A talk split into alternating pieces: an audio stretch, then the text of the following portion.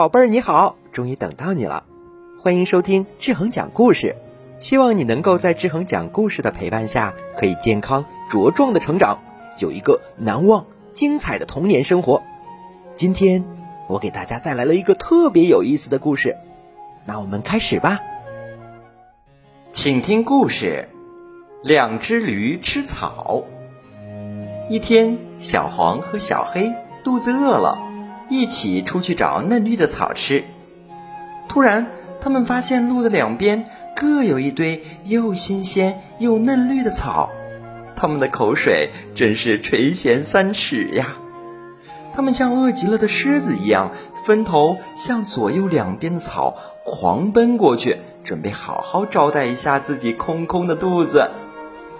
可是，他们越往前跑，越吃不到草。他们两个脖子上系的绳子就勒得越紧。够不到草，还差一大截。两只小驴想，这样拉也不是办法，应该冷静思考。于是，他们坐在地上，左思右想。小黑皱起眉毛，像热锅上的蚂蚁，团团转。他们终于明白，是脖子上的绳子害的。突然，小黄一拍脑门说：“有了！”我们可以一起吃右边的草，再一起吃左边的草。对呀，我怎么没想到啊？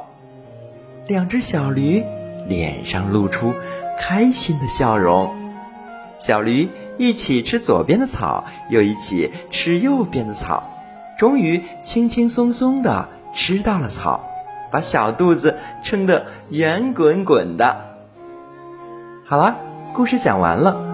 这个故事告诉我们呀，如果你和你的朋友一起遇到了问题，要想办法一起解决，商量出来共同解决的办法，而不是你想你的，他想他的，你们两个意见分歧，相互不统一，到时候你们解决起来问题就非常难了。